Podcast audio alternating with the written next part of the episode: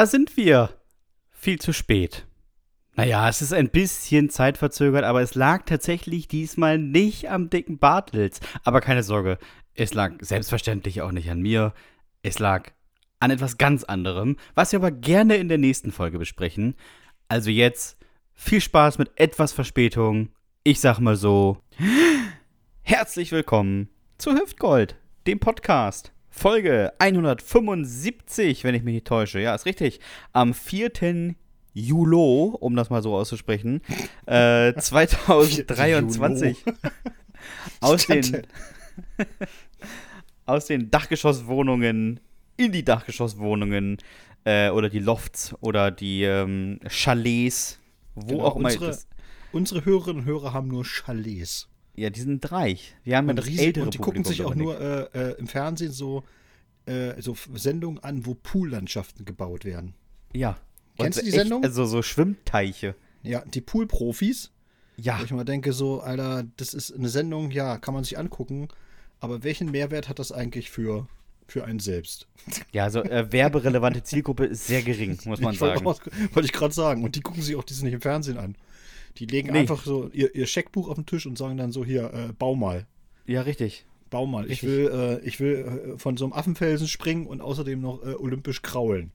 Mach weißt du, mal. es gibt, doch, es gibt doch diese Läden, in denen es heißt, wenn du nach einem Preis fragst, dann kannst du es dir nicht leisten, ne? ja, das stimmt. Und ich glaube, bei den Poolbauer-Typen ist das so, die legen da ein Scheckbuch hin und lassen aber den Betrag frei und sagen, bau. Ja, genau. Bau und trag ein, was es gekostet hat. Ja, nee, so einen hawaiianischen Felsen, ja, den würde ich gerne haben. Ja, kein Problem. Hm. Zu dem Thema.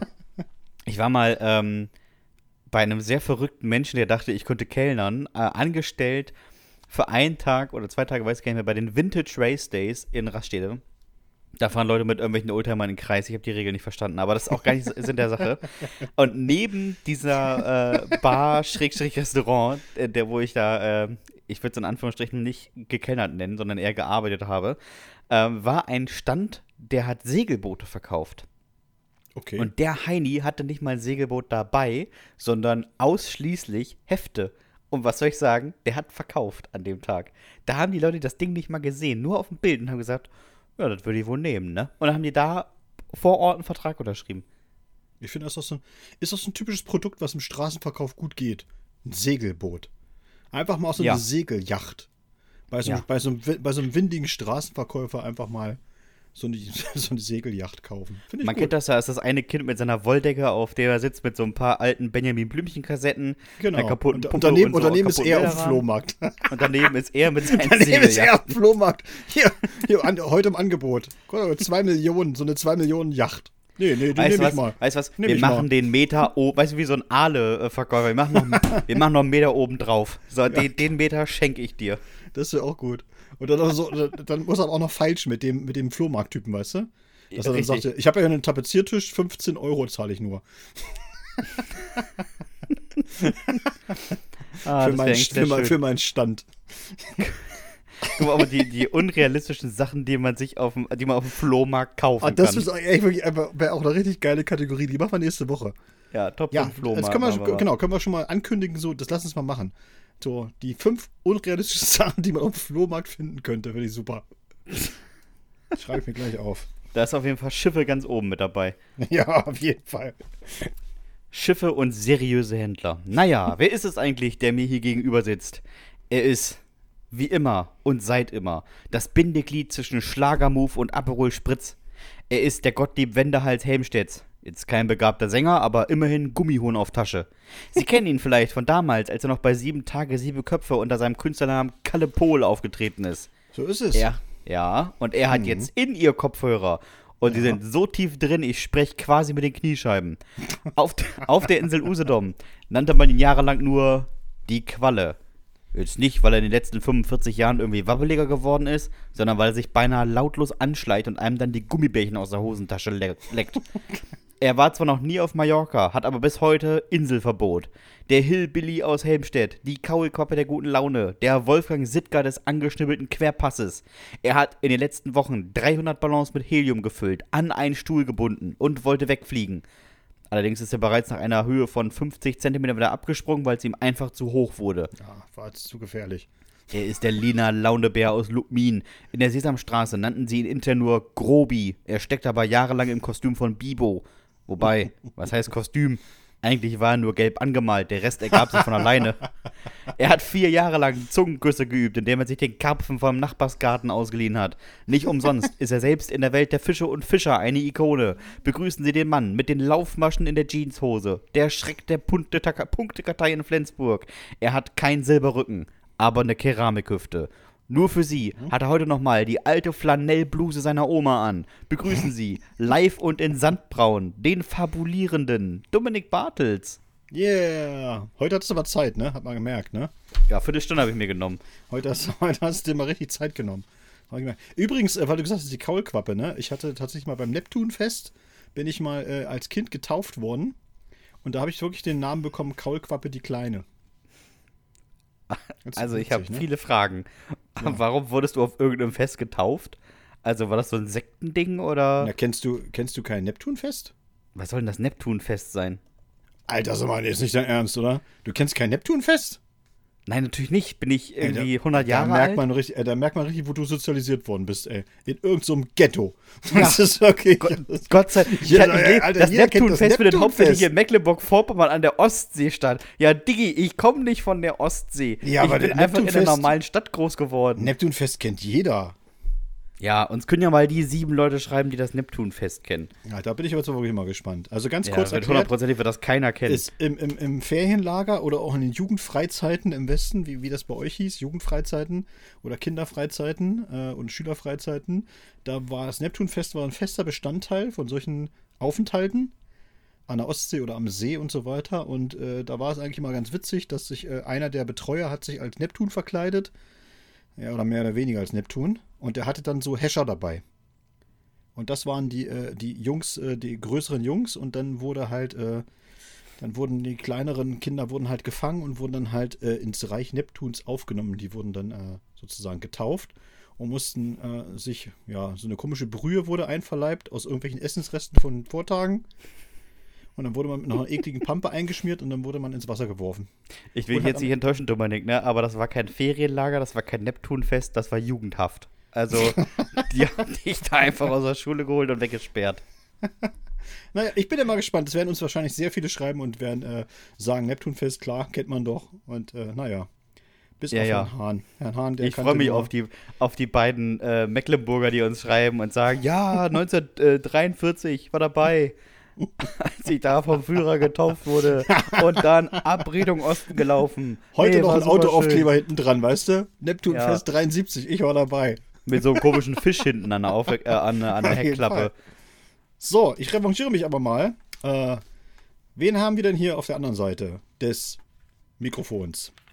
Karamba und Ole, liebe Fans des einzig wahren Amateur-Podcasts. Wir haben den zweiten Tag der Woche und das bedeutet, es erwarten euch auch heute wieder keine neuen Erkenntnisse und gedankliche Tiefgänge auf dem Niveau eines Toilettenflachspülers. Um diesem Anspruch auf Dauer überhaupt gerecht werden zu können, bedarf es eines Mannes an meiner Seite, der gerne behauptet, er hätte auch nur den Hauch einer Ahnung, was technische Geräte angeht. Aber sagen wir, wie es ist. Akkuschrauber, Wasserkocher und digitales Fieberthermometer sind seine Endgegner. In der Oldenburger Notaufnahme kennt man ihn nur unter seinem Kampfnamen Oh nö, nicht der schon wieder. Trotz eines fast schon an Selbstgeißelung grenzenden Trainings wurde er von seinem Radsportteam Kessel Gulasch United nicht für die diesjährige Tour de France nominiert. In der größten deutschen Tageszeitung wird seitdem unverblümt die Frage gestellt, ob er wirklich nicht fit genug für die große Schleife ist oder ob doch eine fiese Intrige seiner ehemaligen Französischlehrerin dahinter steckt. Wir werden es erfahren in den kommenden Tagen. Vielleicht. Wichtiger ist aber die Info, dass er seit kurzem ein Einreiseverbot des turkmenischen Staates erhalten hat, nachdem er vor einigen Wochen in diesem Podcast einige pikante Details über den Präsidenten ausgeplaudert hat. Ja, und zudem wurde ein Kopfgeld in Höhe von 32,58 Dollar auf ihn ausgesetzt. Ja, ich weiß, Leute. Ich war auch ganz baff, wie viel die wohl zahlen würden. es waren 38,60 Euro und das hat jemand anders für mich eingetrieben. Begrüßen Sie also mit bis an die Zähne bewaffneten Körpern den Märtyrer der Podcast-Szene, der Mann, der kein Blatt vor den Mund nimmt, den Staatsfeind Nummer 1287,8, Der Dörrobstautomat aus dem Ammerland, das doppelseitige Klebeband unter den Boden belegen, den schnellen Brüter aus dem Dachgeschoss, die Tante von Emmanuel Macron, den Unerreichten und in Purpur gekleideten Sebastian Hahn. Das bin ich, das bin ich. Was bist du? Ah, Dominik. Ich war am vergangenen Wochenende äh, bei einer Veranstaltung, die wirklich äh, ihresgleichen sucht. Weißt du was? Also- ich, äh, ganz kurz vorweg, äh, ganz kurz vorweg nur. Ja, Du hast mir das ja äh, tatsächlich geschrieben. ne? ja. Und zwar auf WhatsApp. Hast du mir kurz geschrieben, wo du warst und dass das eigentlich ein schönes Thema für einen Podcast wäre. Und jetzt muss ich mal sagen, äh, alle, die jetzt irgendwie so immer ganz neurotisch tun, was ihre ähm, sozialen Medien angeht und was da so eingespielt wird in die Timeline und so weiter. Es ist wirklich ungelogen, ist es so gewesen. Ich habe heute Instagram aufgemacht und es wurde mir angezeigt, dieses komische Stadtsportfest in Westerstede. Ist kein Witz. Ja, das Die äh, arbeiten alle zusammen, die geheime Weltregierung. Ich bin jetzt auch, ich bin jetzt auch voll auf der Seite drauf. Ja, Also, wirklich. Ne? Ist so. Also ich muss, ich muss das vielleicht kurz erklären. Es war Ja. die Stadtolympiade in Westerstede. Das Äh, klingt kann, schon geil. ja, das kann man sich jetzt darüber einfach aufregen, weil Olympiade ist eigentlich der Zeitraum zwischen zwei Olympischen Spielen. Aber wir lassen das alles mal dahingestellt. Äh, und es gab einfach äh, fantastische, wirklich fantastische ähm, Disziplinen. Es begann damit, dass also es sind Teams äh, von, glaube ich, maximal ähm, zehn Leuten dürfen antreten, Mhm. aber immer nur sechs Teilnehmer müssen eine Kategorie machen. Okay. Und ähm, jeder muss eine Kategorie mitmachen. Das heißt, du kannst jetzt nicht sechs sehr gute Sportler nehmen und sagen, die anderen vier Nulpen sind da, um das Team aufzufüllen. Denn die anderen vier müssen auch was mitmachen. ja, ist okay. Ähm, es begann am Mittwoch damit, dass äh, sechs Teilnehmer der Teams Rad fahren mussten. Und zwar eine Strecke von 2,2 Kilometer pro Runde, also pro Person. Und jetzt sagt man so, ja, das ist ja auch jetzt nicht so schwierig, ne? Aber alle Hilfsmittel, wie zum Beispiel E-Bikes oder Rennräder, waren verboten. Das heißt, es sind auch Leute einfach mit ihren alten Damenrädern losgepest, was wirklich sehr, sehr witzig aussieht. Helmpflicht, selbstverständlich. Zweiter Tag war Schießen. Da hat der ähm, Schützenverein Luftgewehre bereitgestellt und da wurde ordentlich einer weggeballert. Äh, dritter Tag war Staffellauf und zwar sechsmal 800 Meter. Ja. Beziehungsweise man konnte nicht 800 Meter laufen, es musste 820 Meter gelaufen werden, weil der Weg durch den Wald konnte nicht richtig vermessen werden. Ähm, dann am Samstag waren drei Disziplinen und zwar zum einen äh, sechs Leute mussten ein Feuerwehr- bzw. ein THW-Fahrzeug ziehen auf Oh, also- Strecke und dann auf Zeit. Das wäre unsere Disziplin gewesen, Sebastian. Wirklich. Wir als Ähm, Profis, die, also wir als die Buszieher von Hannover, wären da Ja. klar favorisiert ins Rennen gegangen. Ja, aber wirklich. Ähm, der zweite, Ta- äh, die zweite Disziplin an dem Tag war Boseln, eine in Norddeutschland wirklich äh, weit verbreitete Disziplin. Ähm, sechs Mitglieder mussten den Ball werfen und dann wurde geguckt, oder rollen in dem Fall, und da wurde geguckt, wie weit diese sechs insgesamt gekommen sind. Und dann gab es nochmal äh, sechsmal Staffel, also Staffelschwimmen, sechsmal 100 Meter Freistil. Ja, gut, da wäre ich raus gewesen. Und ich kann dir sagen, ne, also alles in allem wirklich mega. Nebenbei war auch noch alles für Kinder. Da gab es noch einen Beachvolleyballplatz. Da gab es so ein Kleinfeld, wo man Fußball spielen konnte. Und natürlich, wie es bei sowas ist, stand im Tor der Typ mit dem Gipsarm. Wo ich auch dachte, weiß ich nicht, ob du unbedingt ins Tor musst, Alter.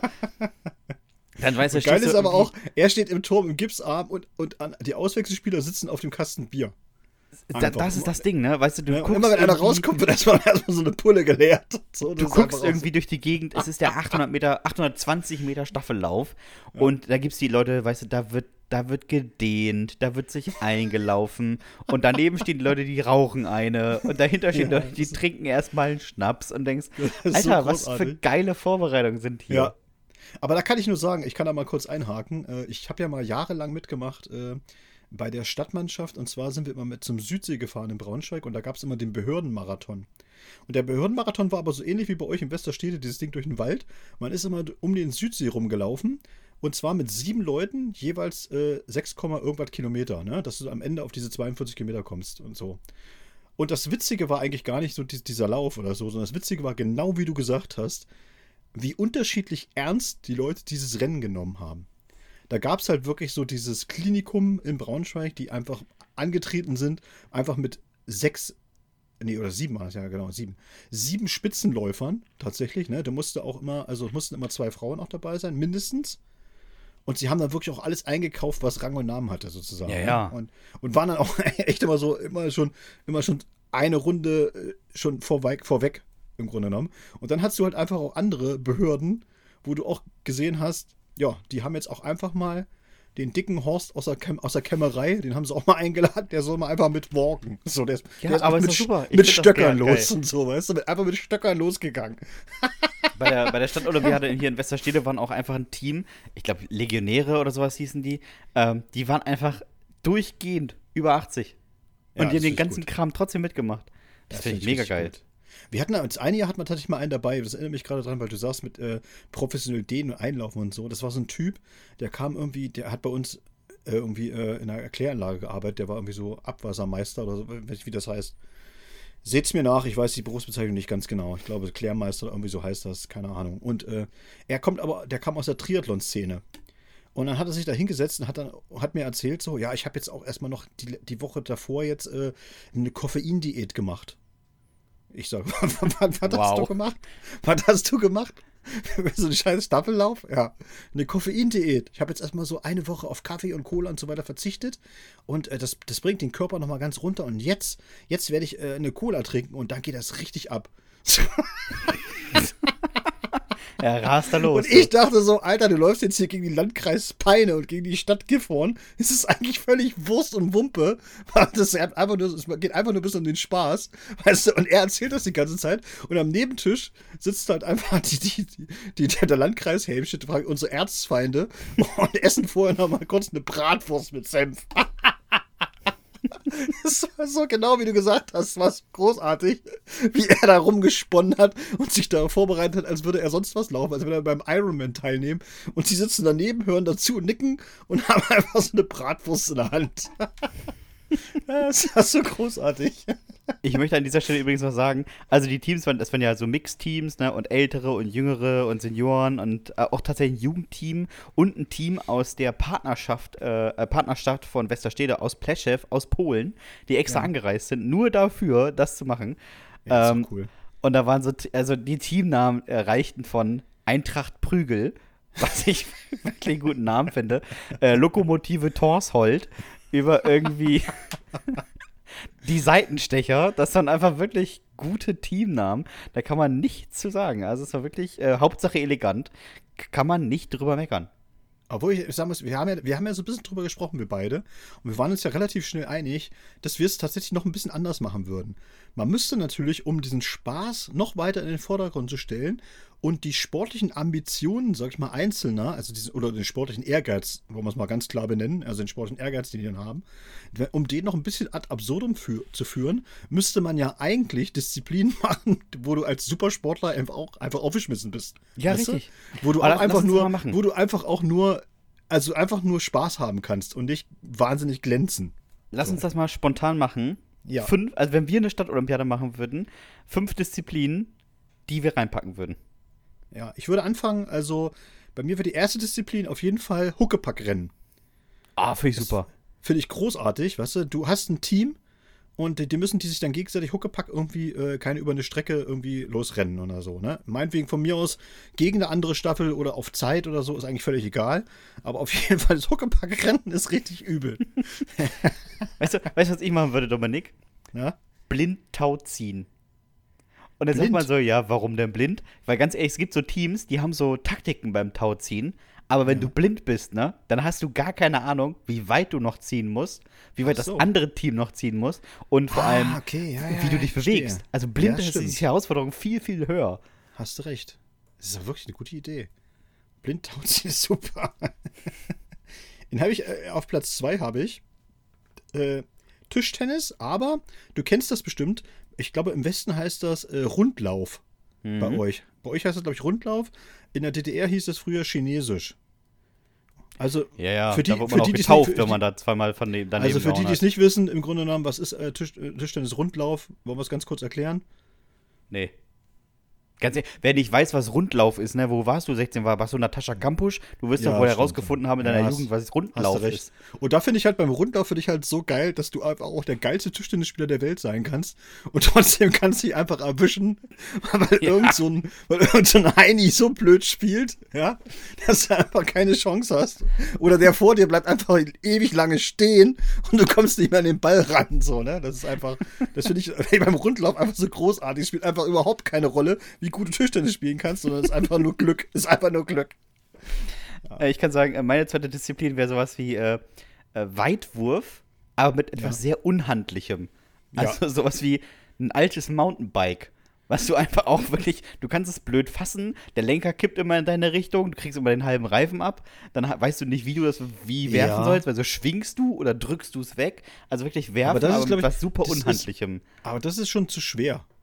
Ich würde halt irgendwas nehmen, was du eigentlich wirklich gar nicht richtig gut werfen kannst. Eine Feder. Wie ein, ein Taschentuch, weißt du? Taschentuch-Weitwurf. Das Ja, einfach jeder, jeder Leute muss, oder so. Genau, jeder muss so ein C wahrnehmen und muss einfach das loswerfen. Und dann, und dann die ganzen Techniken, die es dabei gibt oder so. Und da ist dann einfach wirklich auch die körperliche Stärke ja eigentlich auch völlig egal. Weil du kannst ja auch da unheimlich Kraft rein. Den Chris das Ding ja nicht weit weg. Und das ist halt einfach wahnsinnig witzig, kann ich mir das vorstellen. Wenn sie da ausholen wie die Weltmeister und dann so, ja, 2,32 Meter, richtig gut, richtig Ja, gut. sehr gut. Knapp hinter den Wonder Girls mit 4,7 Ja, Meter. sieben. genau. Ja, das ist großartig. Finde ich super. Achso, ich bin dran, ne? Mhm. Äh, dritte Disziplin wäre bei mir äh, Jetski fahren auf dem Feuerwehrsteig. Das ist auch gut. Wir haben, so, glaube ich, keinen, aber ja. Aber, aber natürlich ohne Einweisung. Einfach nur draufsetzen und dann ja und losfahren. los geht's. Und los geht's und äh, eine Runde rumfahren und dann äh, auf Zeit. Nee, besser noch, Dominik, ein Parcours. So einen ganz, Oder- ganz komischen Parcours. Ja. Oder Parcours wäre noch besser, hast du recht. Wo du auch genau siehst, wie Leute versuchen, in den Rückwärtsgang zu schalten. Und dann auch so ein Parcours, weißt du, wo du so, äh, wo du so drunter weg musst, so Limbo. So eine Oh, Limbo-Stange noch. Wo sie Sehr sich ducken müssen und so. Das wäre richtig gut. Ich habe Oh, äh, schade, Anneliese. Die dritten Zähne sind hängen geblieben. Ah, mh, na, ich, na ich ja. hab was, was du ähm, vielleicht auch in einem sehr guten Team machen kannst. Und zwar darfst du immer erst anfangen, wie im Staffellauf, wenn der, wenn der davor fertig ist. Und das ist sechsmal ein Liter sehr sprudeliges Wasser trinken. Uah. So eiskalt. Eiskaltes, Oh, nee. sprudeliges Wasser. Sechsmal. Aber ein Liter ist schon ganz schön viel, ne? Ja, Wasser ist gesund. Ja, das schon. Aber ein Liter muss das mal wegzwirbeln von so einer Brühe. Boah. Schön, aber auch wirklich eiskalt. Eiskaltes Wasser. Boah, nee. Am besten noch so ekliges Gerolsteiner oder sowas, was kein Schwein mag. Und dann siehst du die Supersportler und die sich dann ärgern. Verdammt, da haben wir gar nicht trainiert. Nee. Oh, immer diese, diese kohlensäurearmen äh, Isodrinks, weißt du? Ja, Hätten genau. wir es hier mit dem Powerade hätte ich hier so weggezogen. Ja, aber schön Gerolsteiner, ah, scheiße, geht nicht. Ja, super. Bei mir ist äh, nochmal die vierte Disziplin wäre bei mir äh, Konfetti auffegen. Aber welche So, Fläche? weißt du? Naja, äh, also eine, eine abgegrenzte Fläche natürlich. Und dann so 500 Gramm, also immer die gleiche Grammanzahl an Konfetti, die wird dann einfach hingestreut.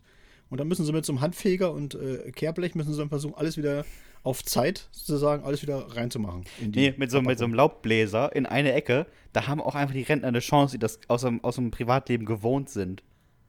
Nee, ich finde das besser mit dem. Und dann müssen sie, was, was nicht aufzufegen geht, müssen sie aufpulen. mit Daumen und Zeigefinger schön raufpulen. ja, großartig. sehr, sehr schön. Äh, ich überlege gerade, was kann man noch machen? Ähm, achso, 6 mal 400 Meter Sackhüpfen. Oh, Sackhüpfen ist Super, super anstrengend. Ganz super fiese Disziplin. Kann ich Vor allem, sagen. ey, also was, du bist ja bestimmt schon mal Sack gehüpft, ne? Auf jeden Fall. Und das sind ja immer so Strecken von so, sagen wir mal so 20, 25 Meter. Wenn überhaupt, ja. Aber- das reicht schon. 6 mal 400 Meter einfach mal als Ansporn nehmen. Und da Und dann siehst du einfach, einen siehst du einfach irgendwelche Leute in der Kurve liegen, erstmal nur. Und dann brüllt immer die Mannschaftskamerad, steh auf, steh auf. Und er denkt sich, leck mir an die Füße, kein Bock mehr. Du bist doch noch Scheiße nicht hier. mal los. Oder du bist wahrscheinlich auch schon komplett kaputt. Und dann denkst du, okay, ich bin jetzt durch die Kurve durch, jetzt nochmal die gerade, die andere Kurve und die Gegengerade und ich bin wieder da. Ah, das finde ich super. Äh, was ich noch habe, tatsächlich als letzte Disziplin, wäre bei mir äh, auf der Tatanbahn im Stadion Schubkarre. Oh, das ist super anstrengend. Das ist richtig geil, ne? Vor allem, wenn der hinten schneller läuft, als du die Arme Ja. bewegen kannst. Also einfach, weil er dich schiebt. Er schiebt dich die ganze Zeit. Schneller, schneller, schneller. ah, das würde ich großartig Ja. finden. Äh, ich hätte noch als fünfte Disziplin Kirschkern weitspucken. Ja, das kann ich gut. Da Ja, aber das müssen dabei. auch die anderen fünf in deinem Team gut können. Ja, ist mir egal. Das gewinne ich.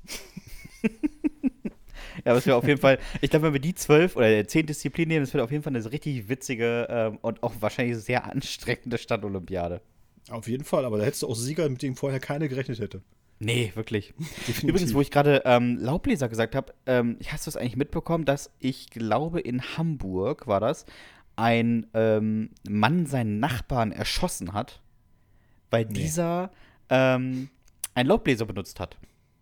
Ernsthaft? Ja, und der Mann Oh schoss Gott. irgendwie aus seiner Wohnung auf den, auf den Herrn. Ähm, der hat, glaube ich, überlebt. Ich bin, glaube ich, gerade nicht sicher. Ich glaube, er hat, er hat überlebt. Ähm, Und dieser Mann ging dann auch mit seiner Waffe nochmal raus und hat gesagt, ja, du hörst jetzt auf mit deinem scheiß Laubbläsern. Und äh, der Typ lag da am Boden und dann kam die Polizei. Und er war so erschrocken davon, dass die Polizei kam, dass er sich in die Hose gemacht hat. Und ich habe mir gedacht, du hast die Eier, aus dem Fenster deinen Nachbarn anzuschießen. Aber sofern Blaulicht kommt, denkst du, nee, ich mach mir erstmal eine Hose. Was ist denn bei ihm los? Hamburg, kannst du sagen. Nee, da kannst du nichts anderes sagen. Ja. Ja, die Polizeimeldung war der, übrigens ähm, den Wüterich erwarten Konsequenzen. Laubbläser ist ja auch äh, sowieso so ein Gerät, wo man auch immer denkt, äh, was hat das eigentlich für einen Sinn? Also ich habe das immer tatsächlich mal gesehen bei einem. Und der hat wirklich, der hat dagegen, äh, der hat das Ding genutzt und hat aber einfach gegen den Wind angekämpft. Weißt du, was ich meine? So. Ja, aber dann warum nicht mit Wo er das immer einfach in eine Ecke gestellt und dann kam der Wind, hat es wieder weggeweht und so, wo ich denke so, aber wa- wa- was machst du denn da die ganze Zeit? Also was hat das für ein. Ich verstehe das nicht. Also, Ich muss sagen, ich bin alt genug, ich hätte jetzt auch gern Laubbläser. Auch einfach für drinnen zum Aufräumen. einfach die Sachen in die Küche pusten und sagen, hier, das regelt sich schon. Ja. Den Rest mach nicht ich. Ich habe ja den Rest der Wohnung gemacht, den Rest muss jemand anderen, anders machen. ja, oder ich kenne ja auch tatsächlich so früher aus WG-Zeit. Ich war einmal, habe ich in der WG gewohnt. Und da haben wir dann irgendwann beschlossen, so, wir, wir, wir, weil keiner in der Lage war abzuwaschen. Es hat einfach nie geklappt mit diesem Plan. Und dann haben wir gesagt, wir, äh, wir kaufen hier bei, äh, ich, damals war das, glaube ich, so ein Euro-Shop oder Teddy oder so, keine Ahnung, diese, äh, diese Pappteller. Habt ihr euch drei Monate von Papptellern ernährt, oder? Also auf, nee, und dann davon gegessen? immer das drauf gemacht und dann einfach weggeschmissen. Ja, aber das ist natürlich auch total schwachsinnig. Naja. Ja, ist für die um Umwelt vielleicht jetzt nicht die, die beste Idee. Weiß man nicht. Ich meine, dafür haben wir sie ja nicht abgewaschen. Wir haben ja Wasser gespart und Spülmittel und weiß man jetzt nicht, ob das. Ja, also, nee. Müsste man mal ausrechnen. Ja, ist so. Ist so. Apropos Umwelt, Dominik, wir haben ja, ähm, um die Welt ein bisschen kennenzulernen, eine schöne Kategorie mit dem Titel Erdkunde für Dummies. Mhm. Und da beschreiben wir jede Woche ein Land. Und diese Woche bist du mit einem Land dran, bei dem ich sagen muss, aha, das habe ich schon mal gehört. Und ich bin sehr, sehr gespannt, was du über dieses Land denn in dieser Woche rausgefunden hast. Ja, ich auch. Guatemala, Freunde der geschlechtsneutralen Bommelmütze, ist ein Land in Zentralamerika, das auch schon mal bessere Zeiten gesehen hat. Wobei man gleich ergänzen muss, dass diese besseren Zeiten schon einige Jahrhunderte her sind. Zur Hochzeit der Maya-Kultur, da gehörte Guatemala zweifellos zu den fortschrittlichsten und am weitesten entwickelsten Regionen der damaligen Welt. Und dann? Haha, ja dann. Dann kamen die Spanier und plünderten und mordeten und kolonisierten alles und jeden im Land.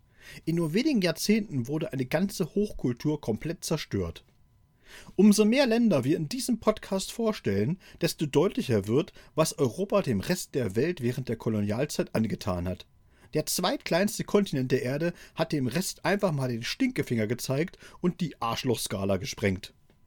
1821 erlangte Guatemala die theoretische und 1840 die faktische Unabhängigkeit von Spanien. Von da an ging es zwar bergauf, aber nur für eine wenige. Die Welt des Neokolonialismus unterdrückte und beraubte andere Länder nicht mehr mit Waffengewalt, sondern mit Geld. Und weil Europa bereits am Start der Epoche die Taschen, voll hatte, glotzten Staaten wie Guatemala weiter in die Röhre. In den folgenden Jahrzehnten und Jahrhunderten wechselten sich in schöner Regelmäßigkeit Diktatoren, korrupte Präsidenten und vom Ausland finanzierte Marionetten an der Spitze des Landes ab. Dazu immer wieder Erdbeben und tropische Wirbelstürme, die die ohnehin bescheidene Infrastruktur und die wenigen geplanten Projekte dem Erdboden gleichmachten. Guatemala reiht sich ein in die Liste der Länder, die offensichtlich nur deshalb existieren, damit der reiche Westen billig an Bananen, Kaffee und ausgewählte Bodenschätze kommt. Die Leute vor Ort brauchen wir eigentlich nur deshalb, weil irgendwer die leckeren und nützlichen Sachen aus der Erde und von den Bäumen holen muss. Klar, könnten wir auch selbst machen. Aber Horst und Inge haben eben keinen blassen Schimmer, wie Kaffeebohnen im Originalzustand aussehen. Für ein Euro die Stunde würden sie auch nicht mal die linke Badelatschen anziehen. Der gemeine Guatemalteker dagegen hat keine Wahl. Entweder für einen Hungerlohn in der Heimat schuften oder illegal in die USA auswandern und dort für einen Hungerlohn schuften. Kann man drehen und wenden, wie man will. Die Gnade der Geburt entscheidet, wer den Kaffee trinkt und wer ihn pflückt. Wisst ihr, wen es noch mieser trifft als den Guatemalteker? Richtig, die Guatemaltekerin. Während wir in Deutschland nämlich darüber streiten, ob ein Gender-Sternchen besser als ein Gender-Doppelpunkt ist und warum Frauen keine Priesterin werden können, hat man in Guatemala per Gesetz festgelegt, dass Frauen weniger wert sind als Männer. Bis Mitte der 80er Jahre wurden Frauen, die noch nicht lesen und schreiben können, das Wahlrecht entzogen. Frauen in hohen politischen Ämtern oder auf Chefsitteln in Wirtschaftsunternehmen sind in der Zentralamerikanischen Republik völlig undenkbar. Abtreibungen sind strafbar und werden mit einer Gefängnisstrafe von zwei bis vier Jahren geahndet. In Guatemala werden laut Statistik jede Woche durchschnittlich 15 Frauen getötet. Vergewaltigungen, häusliche Gewalt und Missbrauch sind trauriger Alltag im Land. Wenn es denn etwas gäbe, ich würde euch gern was Positives oder Lustiges oder gar Hoffnungsvolles aus Guatemala berichten. Allein, es fehlt an derlei Dingen. Selbst die ausgesprochen attraktive Lage des Landes zwischen Pazifik und Atlantik wird dadurch getrübt, dass es daneben auch ein Ort ist, an dem sich große Kontinentalplatten treffen und deshalb vier äußerst aktive Vulkane in Guatemala regelmäßig ausbrechen. Googelt man nach interessanten Fakten zu Guatemala, stolpert man über den Eintrag, dass man hier im Jahre 1910 den Instant-Kaffee erfand. Den Instant-Kaffee. Wow. Nee, wirklich. Ich kann eure Begeisterung bis hierher spüren. Außerdem behaupten die einheimischen Historiker, dass die Maya, also die Ureinwohner des Landes, den ersten Schokoriegel der Welt hergestellt hätten. Wenn das tatsächlich stimmen sollte, dann macht es das Ganze auch nicht besser. Bezahlen kann man sein Instant-Kaffee oder den prähistorischen Snickers mit Quetzal, der guatemaltekischen Währung. Quetzal heißt auch der Nationalvogel. Das gefiederte Wappentier sieht aus wie eine Mischung aus Harald Glöckler und Nina Hagen aber mit der Frisur von Sascha Lobo. Vor allem während der Brutzeit führen die Quetzalmännchen spektakuläre, wenige Sekunden dauernde Balzflüge aus. Hm, spektakulär und wenige Sekunden. Das kennen viele Menschen von zu Hause. Die Hauptstadt Guatemalas heißt Guatemala Stadt. Wieder einmal ein Kreativfeuerwerk sondergleichen. In der Stadt gibt es teilweise 30 Meter tiefe Löcher, was darauf zurückzuführen ist, dass die Erde unter der Stadt aus einer Substanz besteht, die Bimssteinfüllung genannt wird. okay, das ist wirklich lustig. Aber nur für uns. Diese Löcher sind aber echt gefährlich und man vermutet, dass die gesamte Hauptstadt durch eher marode Trinkwasserleitungen in der Erde mittlerweile auf einen besseren Schweizer Käse thront. Kann also durchaus passieren, dass Guatemala Stadt in naher Zukunft mit dem Bimsstein ihrer Vorfahren ins Kellergeschoss abrauscht. Wie sieht es denn im sportlichen Bereich aus? Was haben die rund 100, äh, die rund 12 Millionen Einwohner und Einwohner Guatemalas trotz schwierigster Lebensumstände bislang auf internationaler Ebene erreichen können? Machen wir es kurz, Freunde der atmungsaktiven Erdbeermarmelade. Eine Silbermedaille steht bislang in den olympischen Geschichtsbüchern. Mensch. 2012 in London erreichte Erik Barondo den zweiten Platz im 20 Kilometer Gehen. Einer Fortbewegungsart, die weder Anmut noch Grazie kennt. Das sportliche Gehen besteht aus 0% Eleganz und 100% grotesken Bewegungen. Applaus an dieser Stelle aber an Christian Igueros, der, Landes-, der den Landesrekord im Stabhochsprung im letzten Jahr auf ordentliche 5,10 Meter verbessert hat. In Guatemala spielt man leidenschaftlich gern die Marimba, ein riesiges Xylophon mit unzähligen Holzstäben und Flaschenkürbissen als Resonanzkörper. Echte Könner spielen das Monstrum ganz allein und mit vier Schlägeln in den Händen. Oft stellt man aber auch zwei bis vier Leute ans Gerät und knallt einen Gassenhauer nach dem nächsten raus. Muss ja knallen, wenn das Leben schon kacke genug ist. Kommen wir mal lieber zum Ende und horchen mal, was in Guatemala so für Lebensweisheiten am Küchenkalender hängen. Ein bekanntes, landestypisches Sprichwort lautet: Der Mann, der den Pferdeschwanz anhebt, weiß, dass der Hintern rot ist. Ich finde immer so, andere Länder haben wirklich, wirklich gute äh, ja, so, so Sprichwörter. Das haben wir irgendwie nicht. Viel mehr Weißt du, in Deutschland sagst du einfach, ja, vorsichtig, Mutter der Porzellankiste. Ja, So, das, Das bringt einem im Leben auch irgendwie nicht weiter. nee. Oder auch nütze den Tag. Ja, wirklich. Ja. Danke dafür. Wenn andere von der Brücke springen, springst du dann mit. Ja, ehrlich gesagt schon, wenn du mit mir solchen Sachen kommst. ah, naja, naja. Lieber Dominik, ähm, das war äh, wirklich viel Information über ein Land, über das ich bis jetzt eigentlich nur wusste, dass das Ja, ja herkommt. man, kann- man hätte da, ich hätte da noch so viel andere Sachen, aber es war halt wirklich alles negativ. Ne? Es tut mir auch leid, äh, wirklich, wenn, wenn, wenn jetzt Leute zuhören, die da irgendwie aus Guatemala kommen oder da schon mal waren und ganz begeistert äh, gewesen sind oder so. Aber ganz ehrlich, Freunde, wenn man sich das anguckt, äh, es ist einfach auch ein Land mit unglaublich hoher Armut, mit der höchsten Kriminalitätsrate in, in ganz äh, Südamerika oder Zentralamerika. Äh.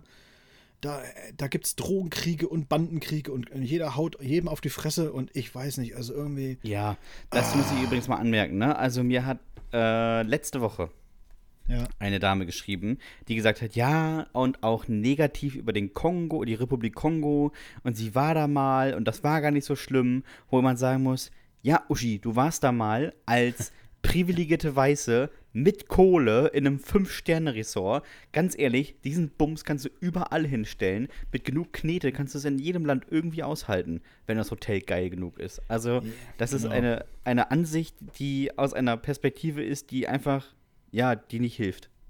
Und das ist halt aber auch das Problem, was die Leute ganz oft haben. Ja, auch in Deutschland. Dass sie äh, praktisch anekdotische, anekdotische Weisheiten und anekdotische Erhebungen für, äh, für Statistik oder für Wahrheit nehmen und so. Ne? Also Ja. wenn jetzt, wenn ich, wenn ich drei Leute kenne, die irgendetwas schon mal erlebt haben, dann ist das immer noch nicht statistisch eine Mehrheit.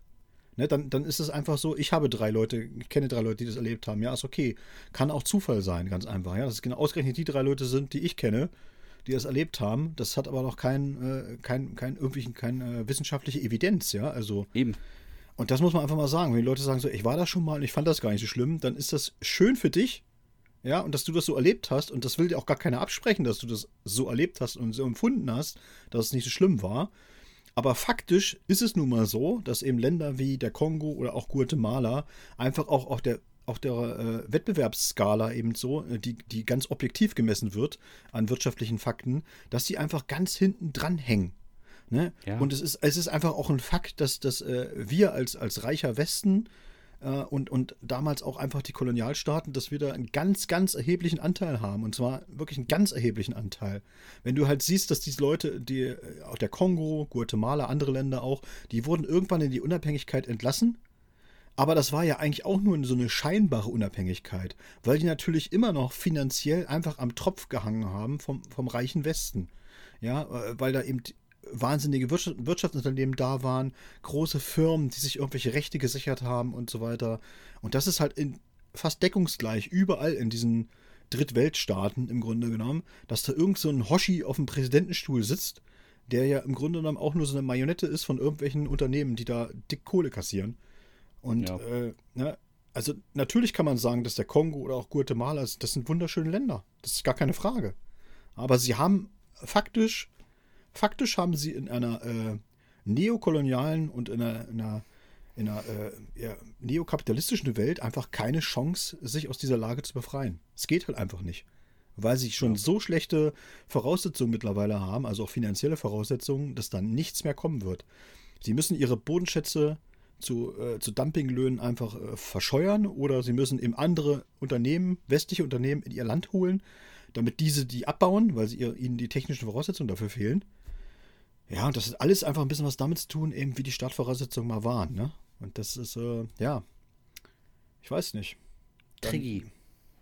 Das ist so ein bisschen so, da beißt sich die Katze immer in den Schwanz. Also, und da äh, Ja. ist natürlich, das ist natürlich auch so, wenn man immer äh, hart auch diese Kritik hört von so Leuten, die dann sagen so, ja, wir können ja jemand die ganzen Leute aufnehmen hier, weil, ne, wie, alle wollen die zu uns kommen und so. Na klar wollen die zu uns kommen.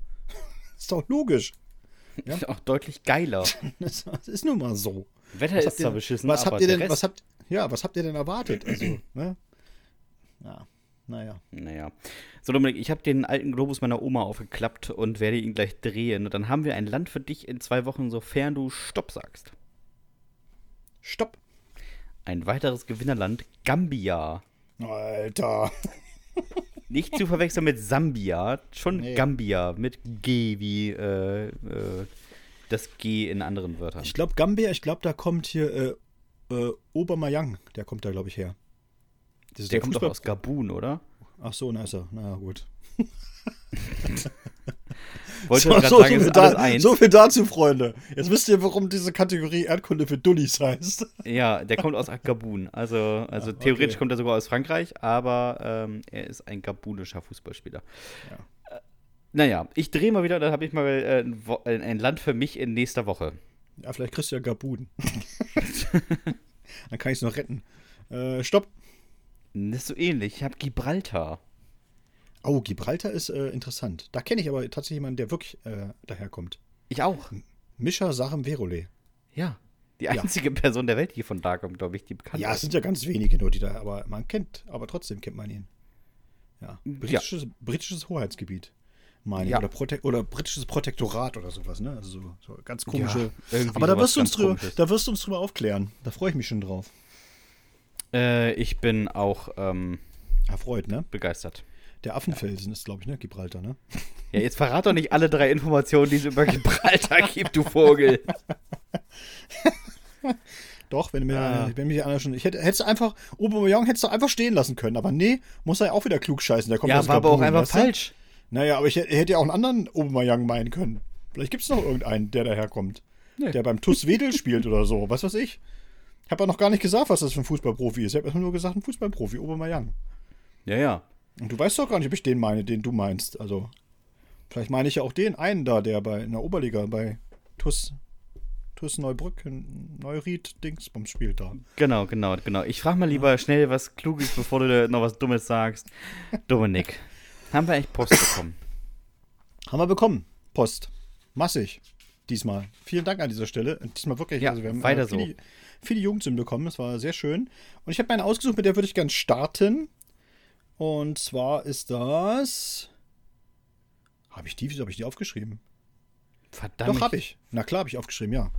Äh, von Marius kommt die, äh, weil Marius äh, auch eine gute Frage stellt. So, und äh, du hast es genannt, stillgestanden. Mein Bruder, der Affe, hatte früher die dumme Angewohnheit, meine Spielsachen kaputt zu machen.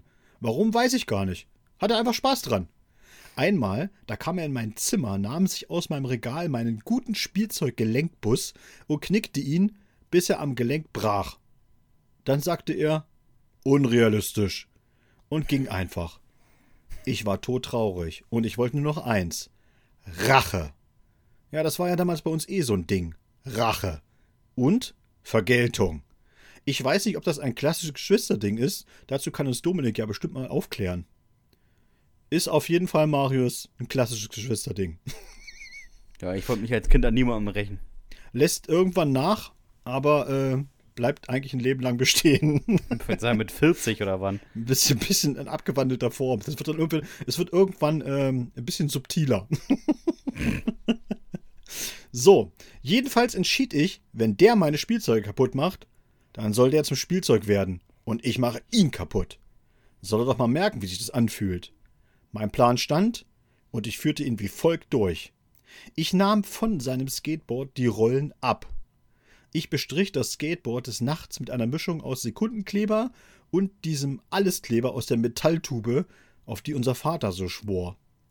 Dann ab ins Zimmer meines Bruders, Decke weg, Brett an die Mauken und sicherheitshalber noch eine Lage Klebeband um die Haxen. Soll ja nichts verrutschen. Ab diesem Moment hieß es nur noch warten. Es dauerte nicht lang, bis er merkte, dass irgendwas nicht stimmte. Er wollte sich wohl umdrehen und ist mit dem Brett nicht so zurechtgekommen.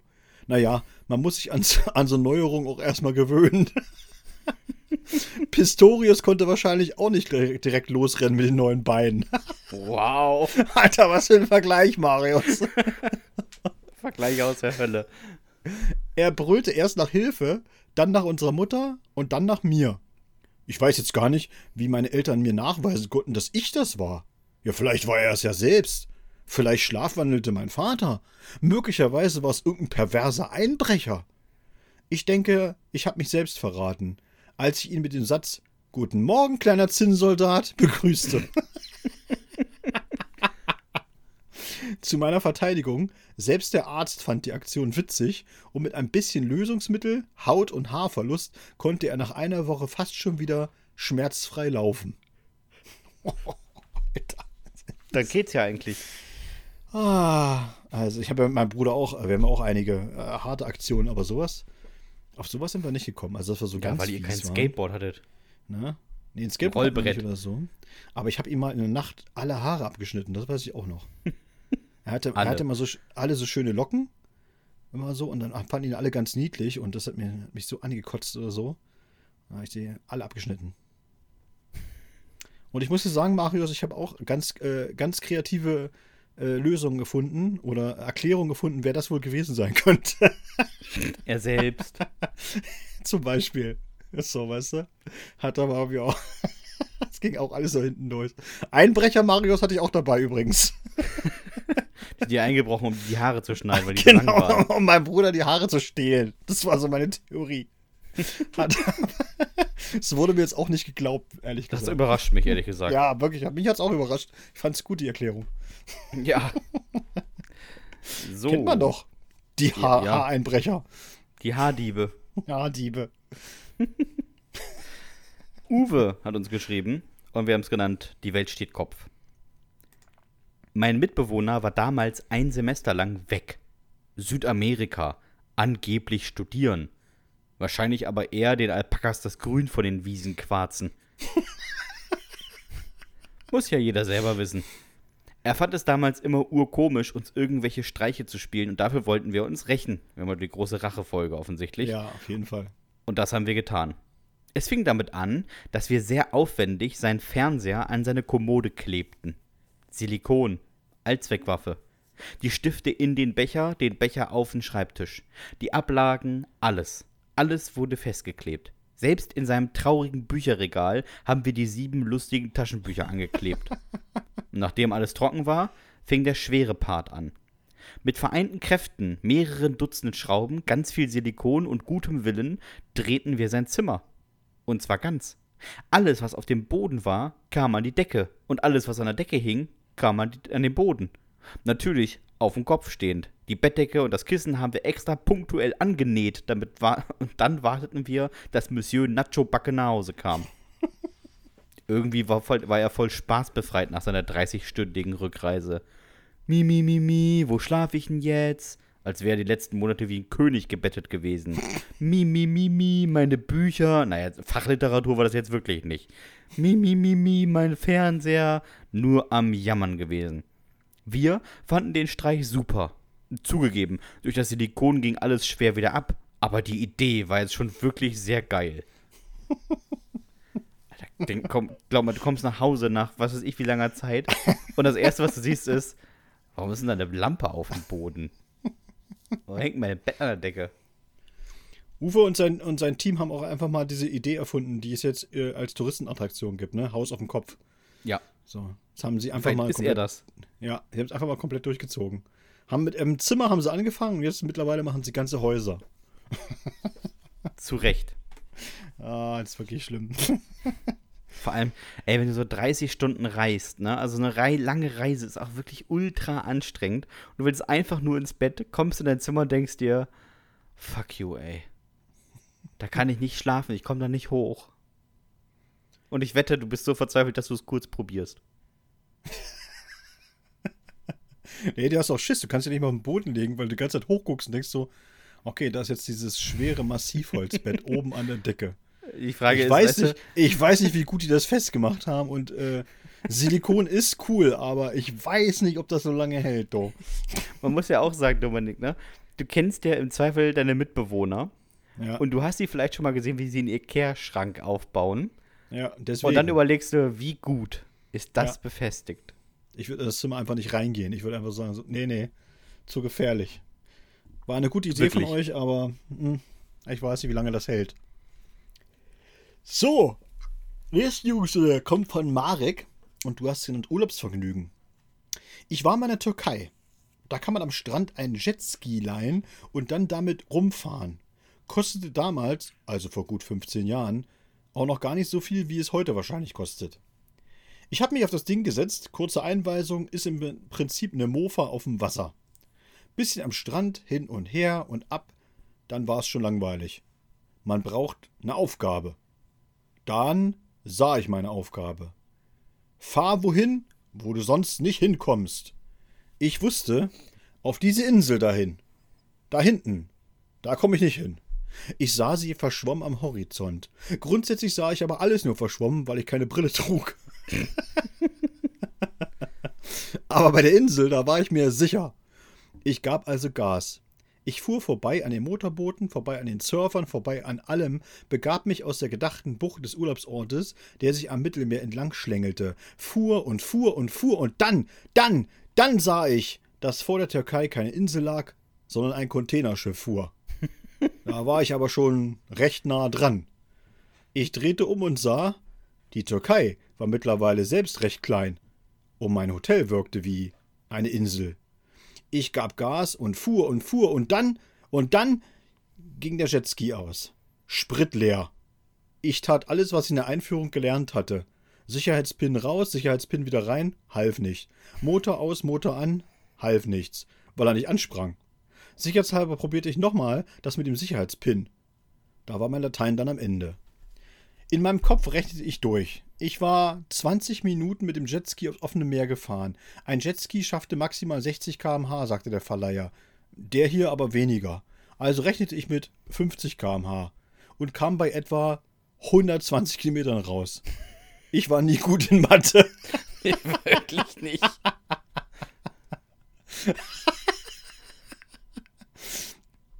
Also nochmal für alle, die diesen Podcast hören was hier äh, der gute Marek ausgerechnet hat.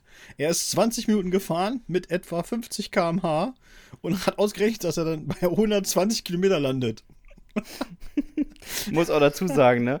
Also selbst 50 km/h halte ich für viel zu schnell. Ja, gut, aber, aber trotzdem mit, äh, also 50 Kilometer die Stunde. gut, okay. Wahrscheinlich waren es etwa drei Kilometer. Zumal ich den Strand ja sah, wenn auch nur klein und verschwommen.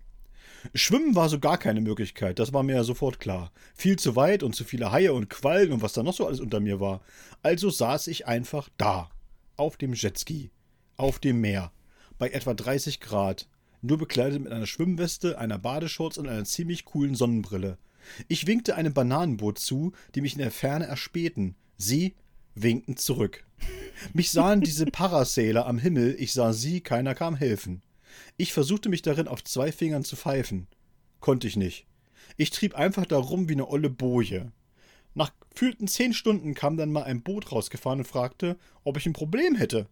Ich sagte, ja. Und die, die nickten und fuhren wieder weg. Danke. Ich hab, hat uns einfach mal interessiert. Nee, das ist ja, nee, wissen wir Bescheid. Ich habe kurz geheult, weil ich dachte, ich müsste da übernachten. Dann kam ein Boot mit einem Kanister Benzin und man schwappte es mir in den Tank.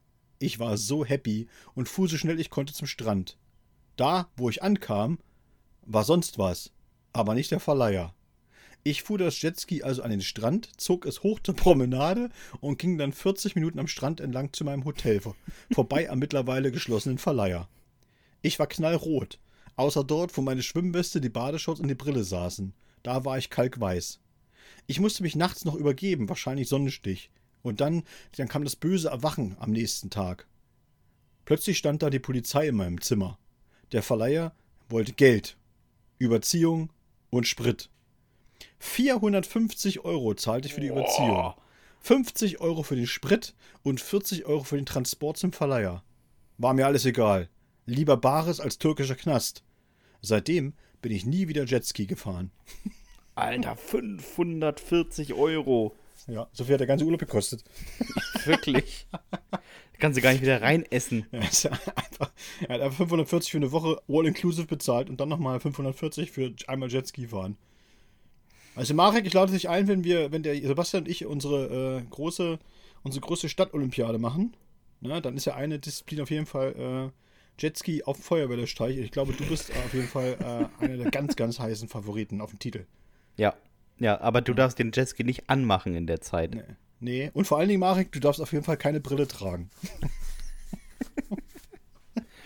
Aber ey, ganz ehrlich, ne, stell dir mal vor, du sitzt auf so einem scheiß Ding auf dem offenen Meer und dann geht das aus. Das ist sehr unangenehm. Ich glaube, ich hätte auch instant Panik. Also würde ich Ja, sofort, hätte wäre in meinem Körper Ja. so, fuck, fuck, fuck, fuck, fuck, fuck, fuck, fuck, fuck. Ich, könnte, ich würde sofort schreien, bis mich jemand hört. Schre- Schreien auf dem offenen Meer. Ja. Das bringt auch ja, so richtig guck mal, viel. Die Leute auf dem Bananenboot sehen dich, du winkst und die winken zurück. Und denkst Ja. sag mal, sag mal, was ist denn los mit euch? naja. Gabi hat uns geschrieben. Und wir haben es genannt, die hässliche Sängerin. Als ich kurz vor meiner Konfirmation stand, kickte bei mir die Pubertät. Ich war damals echt so ein kleines Mädchen, war gerade fraulich geworden, hatte Haare bis zum Hintern und war immer das Vorzeigemädchen der Nachbarschaft. Ein Traum, sofern man nicht wusste, was bei uns hinter der zugeknallten Tür abging. Meine Eltern haben mich, haben, glaube ich, sehr oft den Satz Ich hasse dich und morgen zieh ich aus von mir gehört. Weder habe ich sie gehasst, noch hätte ich die Möglichkeit gehabt, auszuziehen. Ich hatte einfach nur viel zu viele Hormone für viel zu wenig Körpermasse. Schöner Ich, Satz. ich wollte Rebellion, ich wollte Veränderung. Also färbte ich mir vor meiner Konfirmation meine langen Haare erstmal sehr unprofessionell rot, dann direkt im Anschluss schwarz, weil ich dachte, das würde einen coolen Effekt bekommen.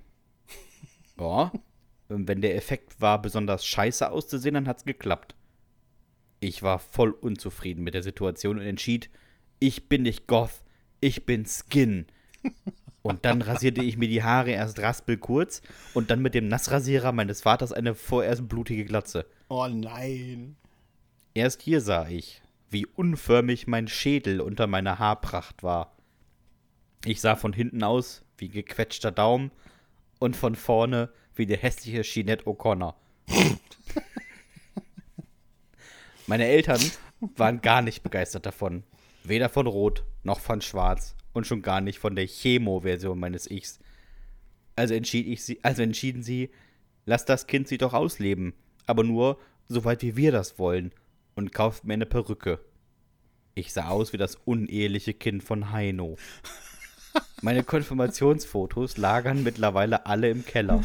Selbst die, die bei meinen Eltern standen, habe ich nach und nach durch andere Bilder ersetzt und geklaut. Niemals darf mein Mann sie sehen. Sonst lässt er sich nachträglich scheiden und verlangt noch eine Entschädigung zurück. Hat ihm ja, hat ihm ja vor der Eheschließung niemand gesagt, dass er Heintje geheiratet hat. In wenigen Jahren kommt meine Tochter in die Pubertät und ich sag's euch, wie es ist. Entweder die bekommt eine Kette an Fuß oder eine ganz dicke Zimmertür. Sonst halte ich das hier nicht aus. Ah, Gabi, herrlich. Ah. Das ist ja so schön. Man hat auch vor allem so eine schöne Selbstreflexion, ne? Also, Ich sah aus wie ein uneheliche Kind von, ich finde, ich, find, ich sah von hinten aus wie ein gequetschter Daumen. Finde ich auch eine ganz tolle Umschreibung. Das ist aber tatsächlich so, so ein Ding, ne? wenn du äh, guckst oder so. Ich meine, Glatze tragen, ne? Hätten, glaube ich, viele Leute nicht unbedingt das Problem. Aber es gibt halt einfach auch nicht so viele, die eine schöne Kopfform haben. Bei manchen sieht das ja wirklich auch gut aus. Kann man ja nicht anders sagen. Ja, ja. Ne? Also die, Und manche haben einfach einen echt- Eierkopf. Die können das echt tragen. Ne? Und bei manchen denkst du so, nee, nee, nee, geht nicht. Sorry. Würdest du dir eine Glatze schneiden? Wenn ich eine schöne Kopfform hätte, würde, würde mich das nicht stören, ehrlich gesagt. Aber hattest du schon mal eine Glatze? Nö. Aber ich weiß halt, dass ich keine schöne Überraschend Kopfform eigentlich. Ich, ich weiß aber, dass ich keine schöne Kopfform habe. Ja, das, das sieht man, aber. Ja, genau, das sieht man ja. Ich hätte gedacht, du ja hättest auch mal irgendwie eine Glatze gehabt. Weiß auch nicht. Ach so. Nee, tut mir leid, kann ich nicht mit dienen. Mecklenburg-Vorpommern. Da ganz leichtes Vorurteil, dass du mal an der Bomberjacke vorbeigeschraubt bist. Da, da, war, da hatten wir keine Glatze. Das war eine Frisur. Achso, ja, okay. Das denke ich mir auch mal beim Schwedler. Also ich war jetzt einmal in der Region, aus der er kommt, und ich muss auch sagen, also da kannst du außer rechts ja kaum was werden. Also da musst du ja schon Glück haben, dass du da rauskommst. Obwohl ich sagen muss, ganz ehrlich, ich habe äh, in der Altmark, tatsächlich, auf die sprichst du ja an, Ja. äh, so viele coole, engagierte Leute kennengelernt, wie sonst Komplett. kaum, kaum in einer anderen Region. muss man jetzt sagen. Und das fällt mir immer wieder auf, dass äh, gerade in diesen Regionen, wo das, äh, ja, wo wir so von außen schnell mal das Vorurteil haben, so, oh ja, ja voll die rechten Arschis da, die da rumlaufen und so, ne? Dann hast du natürlich auch viel, die das so unterm Deckmäntelchen halt einfach wählen und so, aber du hast halt einfach auch da, da, dafür dann aber auch ganz, ganz viele Leute, die da echt richtig cool sind und ganz viel machen und, und bewegen wollen und so weiter. Und, und das habe ich manchmal so im, im, ich sag mal so, im Westen will ich jetzt mal nicht pauschalieren oder so, aber da habe ich ganz oft Gegenden, wo, wo sich so eine, ja, so eine arschige Briesigkeit breit gemacht hat. Einfach, ne? Da wählt man halt seit 40 Jahren CDU und dann ist das so. So. Oder, oder man ist seit 40 Jahren SPD-Hochburg und dann bleibt das halt auch so. Und, äh, und da passiert aber auch nicht wirklich was, ne? Da kommen die Leute auch nicht so richtig aus dem Knick, finde ich. Keine Frage, aber man muss trotzdem sagen, Dominik, also der Norden von äh, Sachsen-Anhalt, ja, ich bin jetzt einmal ja hingefahren und mhm. du fährst schon lang. Also ist ja, ja in the middle of nichts. Also da ist ja, ja wirklich gar nichts drumrum. Ja. Da ist schon viel Gegend für wenig Menschen. Ja. Ist so. Ist so. Kann man nicht anders sagen. Entdecken Sie nichts. Tom Sawyer, Tom Sawyer Gebiet. Sehr dünner Reiseführer, muss man sagen. Ja. Aber vielleicht machen die das so wie Sören. Äh, Sören hat uns nämlich auch eine, Camp äh, eine schöne Geschichte geschrieben, eine Jugendzünde. Und äh, Sören hat damals Camping gemacht 2003 und ich glaube, das ist auch was, was man in der Altmark sehr gut machen kann. Und äh, wir haben es genannt, ein Kreis. Camping 2003. Camping war immer geil. Draußen sein, eins mit der Natur werden, hinter Büsche kacken und hoffen, dass einen im Teutoburger Wald kein Bär frisst. Einfach klasse. Man Damals kennt. Saßen wir zu viert ums Lagerfeuer, erzählten uns Revolver-Geschichten, was wir alles schon Tolles erlebt haben und gaben uns wertvolle Tipps fürs Leben. Eigentlich, ja, eigentlich war es ein Podcast, nur ohne externe Zuhörer, dafür aber am Feuer.